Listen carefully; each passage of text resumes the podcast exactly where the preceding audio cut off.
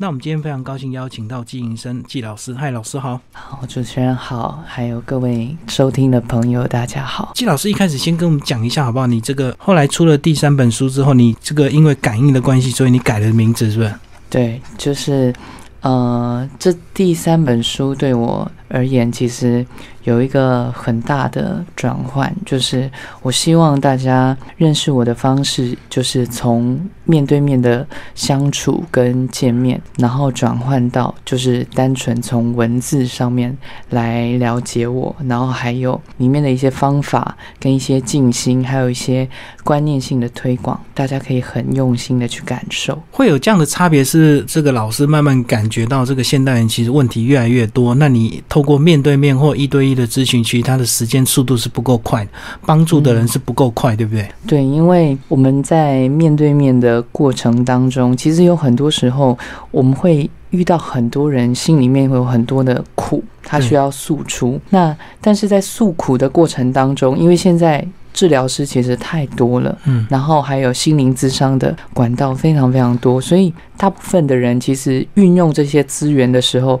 不小心就会把这整个过程就好像是在倒垃圾，就是滥用，就对。对，因为你垃圾倒完之后，这些治疗师给你的方法跟一些建议，你却没有把它听进去。所以出书的目的就是希望大家透过文字开始去清理跟反思，然后重新再重建自己的力量。这就是我的用意哦，就是因为这个咨询的管道太多，所以大家变成不珍惜。然后或许这个现代人很多人就是只是为了倒垃圾，他根本不是想要解决自己的问题。对，大部分的人其实很多时候其实是把苦诉出，可是我们要改变自己的人生，其实是要花努力跟用心。可是，一当要面对到这些又要努力的时候，很多人其实就会在退缩了。那老师，你在书中写到的是啊，你的介绍是迦南菩萨的这个译者，那是帮我们介绍一下你跟这个菩萨的缘分是什么时候？你去感应到他希望透过你传递一些东西？嗯，我是从大概十七岁左右开始啊办事，然后这个缘分其实是一开始我大概高中的时期，其实我就是对身心灵非常有。兴趣，然后那个时候就开始读很多奥修的书。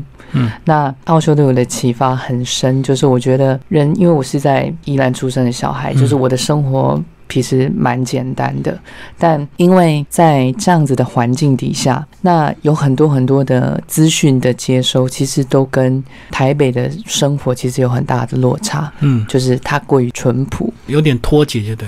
对，那读了奥修的时候，我觉得有一些观念性有很多的很多的冲突跟突破。比如说，我们谈爱，嗯，或者是谈我们对于信任跟勇气，它所面临跟开广的这个领域，其实非常非常的大。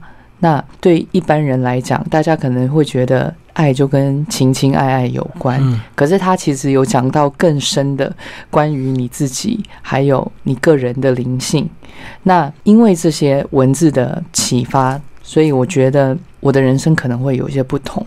那接着慢慢的就透过一个缘分，就是我的老师一位师姐，她就是因为我家人带我去问事，然后本来是问家里的事。可是后来就变成他觉得我有这样子的使命，嗯，然后他就这个师姐就告诉我一句话，就说如果他真的要找你办事，那菩萨就要请他告诉你。那就从那一天开始，我就开始有了做梦，然后走了很多传统宫庙的一些过程。那直到我开始大学之后，我就正式出来办事，就是我开了很多座谈会，跟大家见面，透过我的脸书，然后透过网络的这个传播，那接着就出了第一本书。刚你讲到这个办事的一个过程，那办事也不能够完全就依靠这个菩萨给你的一些感应，还是要有一些这个基础的理论跟一些底蕴的一些学识，对不对？嗯。所以你个人因为当初比较早接触奥修，你那时候是也有到印度去一趟吗？呃，我其实只有单纯阅读，嗯，对，但是后面有很多很多的缘分，是他们有一些奥修的老师来台湾，然后接着对我有更深的启发，其实是中医，嗯呃，因为呃，我透过一个私塾中医的学习，那。这个中医的方法很特别，是他把所有的专注放在食物的疗愈上面，就是告诉大家不要花太多时间跟，因为很多人喜欢吃药，就是无论是吃西药或吃中药，但它都是药，凡是药都是有三分毒，嗯，所以从这些过程当中，我开始发现身体非常重要，然后气色非常重要。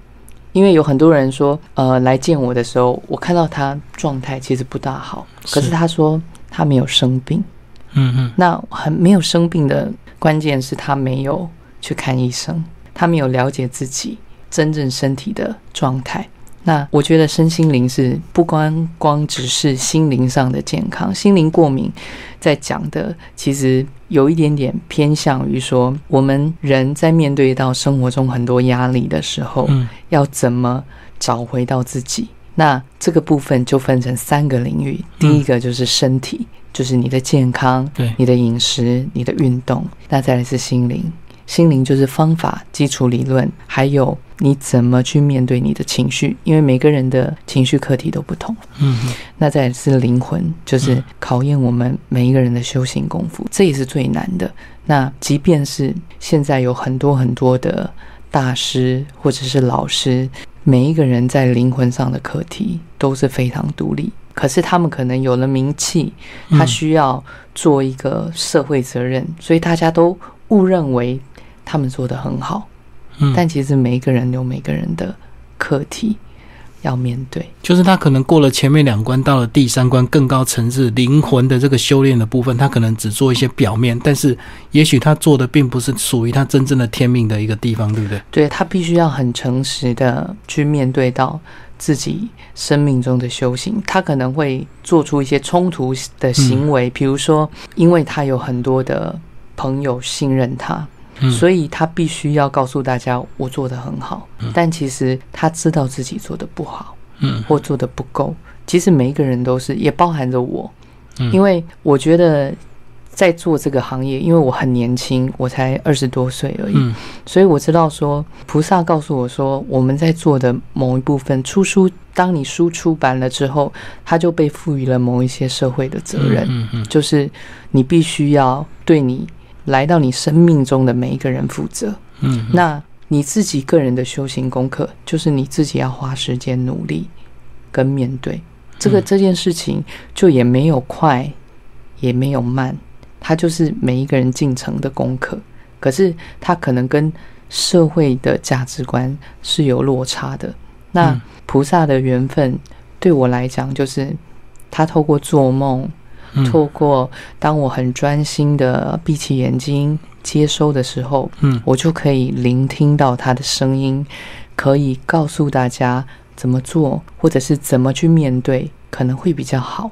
嗯嗯，对，所以这听起来好像有点神奇，对不对？可是我相信，确实我们在呃这么多人之中，总有一些人他是所谓的这个比较高敏感的这个体质，所以他可能会感应到一些气息，或者是感应到一些召唤。只是这个我们的季老师感应到是菩萨在告诉你一些事情，这样子。对，但是我觉得很特别的就是我在这一路上。就是改名这个过程，就是要告诉大家，就是我们不希望把这种灵异的现象，或者是说这些过程，让我们过度的在这个氛围里面去啊。有的人是沉浸在这种通灵的氛围，或者是这种灵异的氛围，那就失去了生活的温度。所以这本书里面用很多是心理的方式来跟家大家。谈，然后还有一些部分是我们的心灵过敏，还有我们心灵的忧郁，这些东西其实是牵一发动全身，是。也包含着你的饮食跟生活态度，嗯，然后从这些改善之后，你的气色看起来好了，然后有光泽了，然后接着你心情就会跟着好，因为我们其实很容易受到外界人的影响，如果别人告诉你说。每一个人都说你气色很好，然后你的状态很好，其实你的心情会不自觉慢慢好起来。可是每个人看到你好像欲言又止，就想要关心你又说不出口，那你就会慢慢的好像觉得跟人之间有距离。嗯嗯嗯，对，所以透过自我的修炼，让大家呃感受到你自己本身的状态调整到越来越好，然后当大家告诉你之后，你无形又会自己再回头自我肯定，对不对？所以等于是一个比较良善的循环，这样。对，这本书其实是要让某一些在心灵受苦的人，从当你觉得受苦的时候，你已经脱离了人群。那这本书是我们懂你的苦，是希望你透过这本书再回到人群当中。因为我觉得人来到世间，好像每个人都有他必须要去承受、面对不一样的苦，对不对？有些人可能是物质所苦，有些人是精神所苦。那有些人是因为小孩啊叛逆让你很苦，有些人是父母亲可能会有些问题影响到你，所以好像每个人都有自己的一个功课要去修炼的。对，其实最困难的是所有的生命，无论你做什么修行，最大的课题就是接受我们自己的人生。嗯，因为。如果你不接受你现在所遇到的人生、所遇到的故事跟遭遇，你心里面受苦的感受永远不会减少。如果用开放的心胸来接受它，自然就比较能够面对。然后就比较不会感觉在受苦，那无形中问题也会自然慢慢的被排除，对不对？就是其实现在这个整个大环境社会都在讨论公平，在讨论就是甚至人权，每个人的权利，但这件事情其实对整个社会是好的。对，但是对我们自己本身来说，如果你是很辛苦遭遇的，你遭受到很多不公平对待的人，你会觉得，其实你问自己的第一个答案是：我为什么要遇到这一些？我为什么我的爸爸妈妈是这样，我的兄弟姐妹是这样子？但你看了这些人权的这些文章或者是新闻，你的受苦的感受其实也是正在加剧。嗯，因为你会觉得。为什么我还是没有办法得到公平？那有很多妇女也是在婚姻中的不公平跟不平等，是有受苦的感受。那第一件事情，有些事情是没办法改变，就像我们的爸爸妈妈，嗯，他生而来就是这样子，嗯，所以有些遭遇没办法改变，我们就要找到一个理由，找到一个出口，找到一个接受的方式，无论是什么。当你接受了。你受苦的感受就会减缓，然后你就会从你这些受苦的剧情当中走出来。嗯嗯，对，这本书其实最重要的是要告诉大家，我们要从我们受苦的故事当中走出来，透过里面的案例跟一些法则或一些规则，告诉你，我们其实是可以走出来的。就透过接受，然后走出来。好，那这本书呢，就分为五个章节哦。那是不是呃，就照章节稍微帮我们提点一下这个？比如说第一章讲到是回归生命的自然力量。嗯，回归生命的自然力量，其实是我们大自然有很多很多的方法。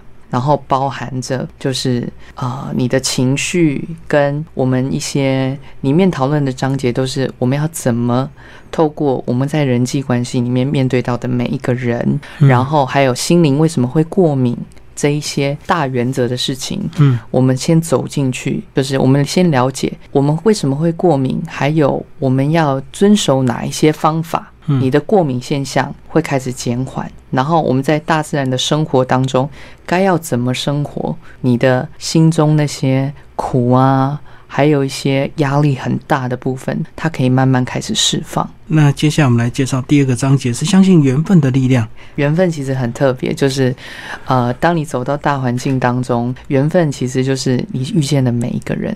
嗯，然后还有每一件事，缘分很特别，是你会觉得有的事情很不好、很痛苦，但是菩萨有一个很呃核心的一个概念，只要你所遇到的每一件事情，嗯，在你生命中遇到的每一件事情，都是你所能承受的，就是只要你开始相信这一句话的那一刻开始，你今天所遇到的所有的问题就会开始解决，嗯，开始减缓，开始改变。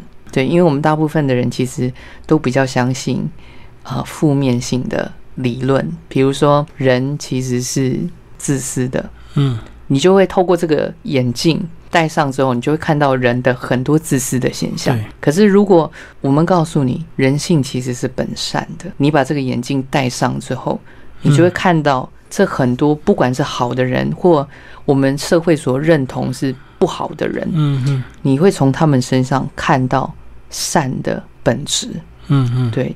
这个道理听起来似乎很容易理解，可是呢，如果这个事情发生在每一个人身上，有些人他可能就会不能接受。比如说，相信遇到每件事情都是呃好的事情，都是我们可以承受的。可是如果有一天有一些人他走在路上，他被人家伤害了，那他是不是就会觉得说，那我遇到这些坏事，到底对我自己有什么好处？对，其实这个其实是很重要的一件事情。如果你的生命里面，我们这样讲，就是第一个是。如果这个不幸就是说他已经造成很大的伤害，嗯，那呃，这会分两个层次。第一个层次是说，我们大部分的人在讨论，就是这个人到底是对是错，嗯。可是我告诉大家一件事情，因为我其实呃，从十七岁开始问世到现在，其实有很多就是做坏事的人或做错事的人，也还是会来。也是会来自伤，所以我可以很明显的告诉大家，所有做错事的人都知道自己做错。嗯嗯，对。那在这个理论之下，你他可以在外面演的，就是无所谓，我无所谓。其实甚至有一些包含，我曾经到监狱里面去做演讲的时候，我也就是有一个 part，就是是让大家可以自伤。对，就有每一个人来到，那当然有有的人是比较轻浮，因为我去演讲的地方是都是重刑犯，嗯嗯，对，所以他们在面对很多事情的时候，他们用无感，就是我就不要去想，就不会有感觉，嗯嗯，但每一个人都会为自己所做的事情会负责，他一定会从另外一个角度让他感觉到受苦。这是他的部分，对。那接着是我们的部分，嗯，就是如果我们收到了，我们是受害者，嗯。的这件事情，我们先讲一个，如果很不幸你走了，嗯，就是你被伤害的这个这个人是走了的状态的时候，我们是家人。第一个，我们在理论上是你要去为这件事情去做一些努力，嗯，比如说啊，有一些官司，对。有一些我们讲外在的事物，你要处理这些东西，是你必须得去做跟用。然后接着，呃，我陪伴很多这样子的家人的时候，我都会告诉大家，这件事情来到你的生命当中，它有什么意义存在？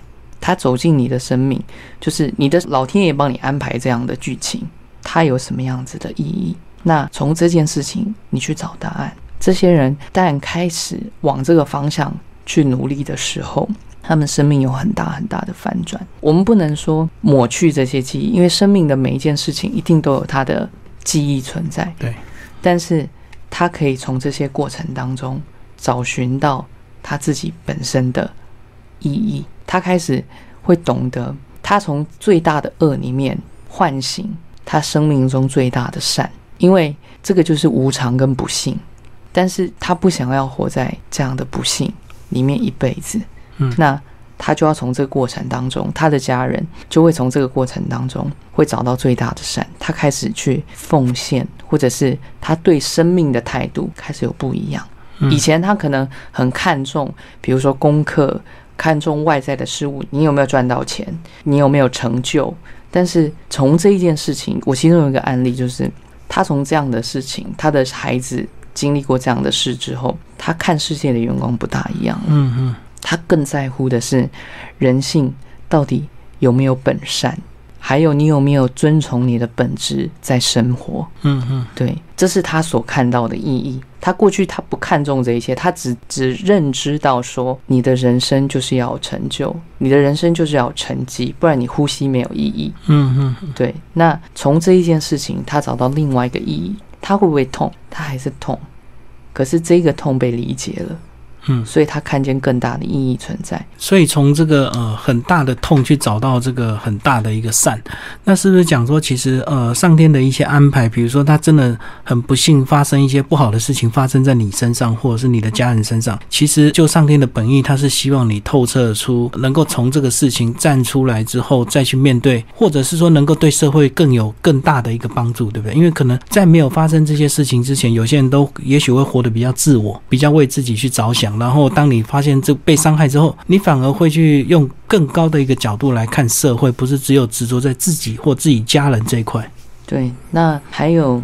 另外一个状态就是说，这些不幸的事情发生在你的身上，可是这个伤痛其实它还不至于到你就是离开了，而是你必须要承担某些伤痛。比如说，你从一个健康的人，嗯，成为了残疾，对。那还有有一些是他成为一个很大很大的阴影，对。那在面对到这样的人，他们其实比一般人活得还要更辛苦，对。因为我陪伴了很多这样子的人。就是他生命当中遇见了很多不幸的事，而且他是没有办法抗拒的。比如说是在他小的时候，哦，可能被性侵或者是类似这样，对，然后或者是被伤害，嗯，但。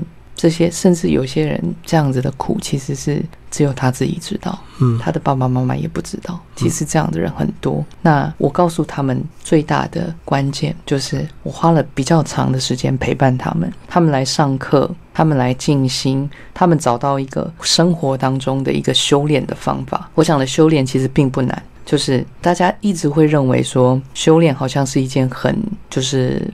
离生活很远的事情，它有一点是我们很专注的在做某件事情，嗯，就是在做静心。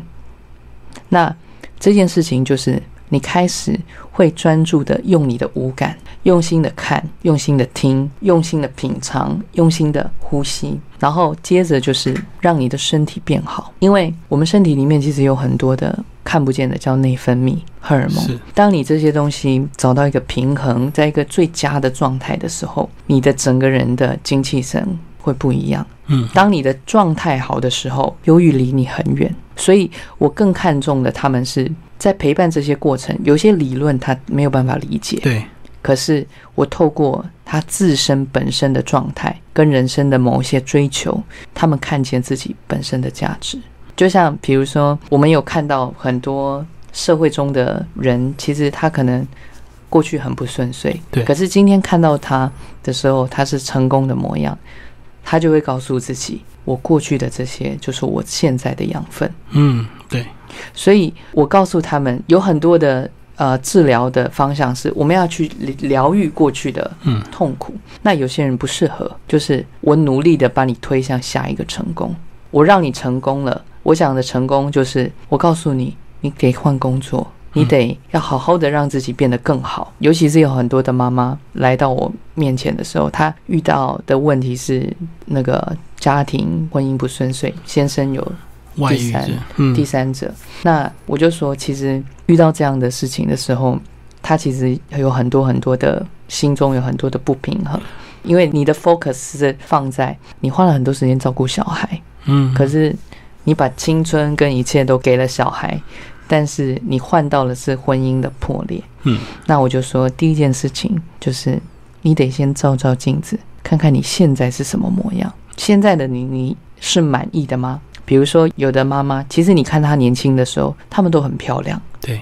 可是他现在看到自己，其实他照镜子也没有很认真的看自己了。他已经是不看自己了，他也不想要保养，也不想要好好的养生。他只觉得就是生活中所有的繁杂事情解决好了，一天就结束了。那这些朋友，我都告诉他们，我希望你有的油头垢面的，嗯，然后白头发很多。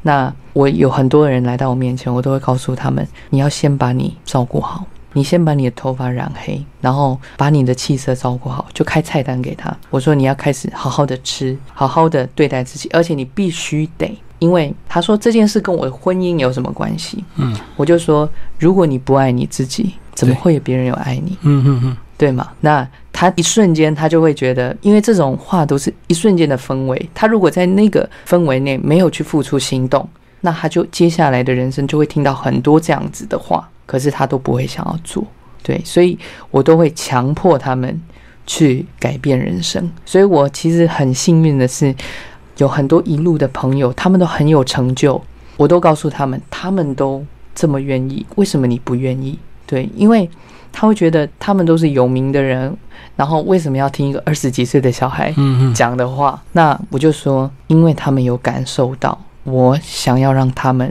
真的变好，而不是告诉他们你来智商，你来付钱，嗯嗯，或什么，其实我都觉得，无论开课或做什么，其实都会有成本。可是买书、看书是最便宜的，对，为什么不回到这件事情上？嗯，然后这些，比如说，哦，我觉得今天来录广播也是，就是你听到声音，因为这些管道很轻易的可以去听到，可是这些方法却是可以改变你一生的。好，我们刚刚讲到的是第二章节，这个相信缘分的力量。那听众朋友，如果你听了觉得还是有点神奇啊，你觉得说光是谈这个心灵，然后你受伤，然后能够转化成对自己的一个好，或许你不是很认同也没有关系。那我们就来进入第三个，是比较实际的，也比较具体，能够让大家理解，就是说到底怎么样来调养身体，远离这个心灵过敏哦。所以这部分是不是也是你自己感同身受？你透过一些中医的一些调理的食疗，对，然后身体彻底有被改变。进化这样，呃，因为调整身体其实是一件很有趣的事情。那其中有一个章节就在呃讲我们所吃到的所有的味道，这些味道其实，比如说呃咸味啊、苦味、苦味啊，那我们我们一般都会讨论很多，比如说啊苦味对我们的肝啊对啊我们的心脏都会有一些影响。然后，但是很多人会忘记。其实这五味五个味道里面，其中有一味叫甘，就是甘露的甘，嗯，就是我们讲的甜味，就甜，对对。那甜味其实最多的在中医里面，你会发现他讲到的食物不是糖，就是米字旁的糖，嗯，其实他讲的是油字旁的糖，就是我们讲的淀粉，对，就是我们其实大部分的人就中国有一句古老的话叫“人吃五谷杂粮”，嗯，对，而生长的。那这五谷杂粮就是甘。但是我们现代的人其实花了太多时间在吃淀粉，对，那这淀粉会影响什么？影响到你的心情，然后影响到啊你的头发，你的头发乌黑亮丽，跟你的状态其实跟肝胃有很大的连接。那如果讲成稀一点的，就像啊，如果你淀粉吃。太多，那你可能血糖会不平稳。嗯，那你如果血糖过高，那现代文明病就是糖尿病。对，那糖尿病的时候，其实你就会遇到的一件事情就是你可能会掉头发。那肝胃事太多，对你的肾脏有很大的影响。我们讲的肾气，肾气就是你的精气神，第一个。就是你的精，那肾气，你的整个精气神如果不好的时候，你头发会先开始落发落。那我们讲了，肝胃吃太多，就是会影响到这个发落。所以有很多人他的精气神一天的续航力不够长，他可能要依靠很多很多的一些食品啊提神啊，然后但是其实根源是来自于他的淀粉吃太多。你要找到一个平衡，所以这里面其中有些分布在很多章节里面，就讲到说，我们该要吃一些优质的淀粉。对，而且好像要喝好的水，要用好的油，都在书里面有具体的介绍。对，就是会讲的比较呃简单。那我希望大家不要花太多钱，就是你自己到有机店，嗯嗯嗯，就可以买到，而不是大家花很多时间去吃了食品。可是不是吃食物，嗯嗯，所以这本书也在推广大家，就是食品是你的快捷键，可是你大部分的生活要吃食物才是重点。食物才是长久之道，那食品只是加工过后的一个东西哦。那到了第四章节，帮我们介绍一下这个开始就要展开充满爱的一个新生活，就是当你这个身心灵以及健康身体都调理好之后，你就要重新再开始，对不对？对，就是你就会开始，呃，当你的某一些负面被清理掉的时候，你就会开始想要找到我该要用什么样子的方式去展开我的。生活，然后我要用怎么样的方式跟人互动，比较不会有伤害。然后这一章里面就会讲的比较详细，就是会告诉大家说，你要相信什么样的信念，然后你在你面对到你接下来的人生，还有某一些有状况的人的时候，你怎么可以跟他相处？我告诉很多朋友，就是说，有些人的缘分很特别。他人其实很善良，可是他周旁很多人都是呃，我们会影响他的人。呃，对，就是我们讲的，就是牛鬼蛇神。嗯，可是他可以跟他们生活的很好，但是却没有偏颇自己。那这样子是什么？就是他的某一个面相去跟这些人，这个好的面相，其实无论是什么样的人都有好的面相。他用这个这个面相去跟每一个人相处，嗯，那我们跟某些人会产生一些撞击跟一些伤害，其实某部分是我们心里也有这样子的受苦的现象。两个人都是苦的，就会共振。对，就是我其实是蛮负面的人，但可能我讲的是很正面，但是我遇到另外一个也是类似这样的人，我们就很容易会有拉扯。所以的拉扯就是有点变成互相折磨，或者是互相伤害。互相伤害。那其实我这一路上来，其实我遇到了很多很多的缘分，就是我遇见了也很多的同行的老师啊朋友。那我在相处的过程当中，也曾经遇到这样子的。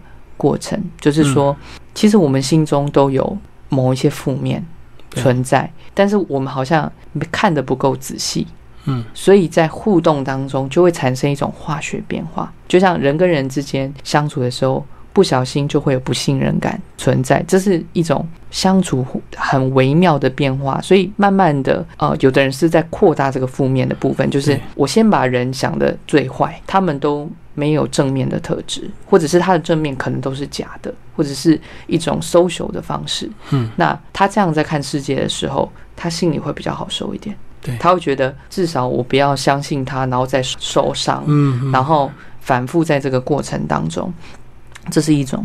那第二种是说，呃，当你人生经历累积到一个程度的时候，你会发现，呃，就像我这本书里面有一位推荐人是。阿元肥皂的创办人是，就是阿元大哥。那在阿元大哥身上，我认识到的一件事情是，他人其实他跟每一个人互动都是互动良善的部分。嗯，就是我对他的认识。那我们每一个人都会有他自己的问题存在。那他只互动这个部分，其余部分他为你祝福。这是我在这些前辈身上学到一个大功课，就是我们以前会看到每个个案，都觉得你为什么不前进？嗯，你为什么不改变？那在从这些人跟人之间的互动之后，我才慢慢发现说，阿元大哥这个方式会让缘分走得更长久。哦，他只看你好的部分。我觉得你好的部分，我为你鼓励，嗯，为你鼓掌。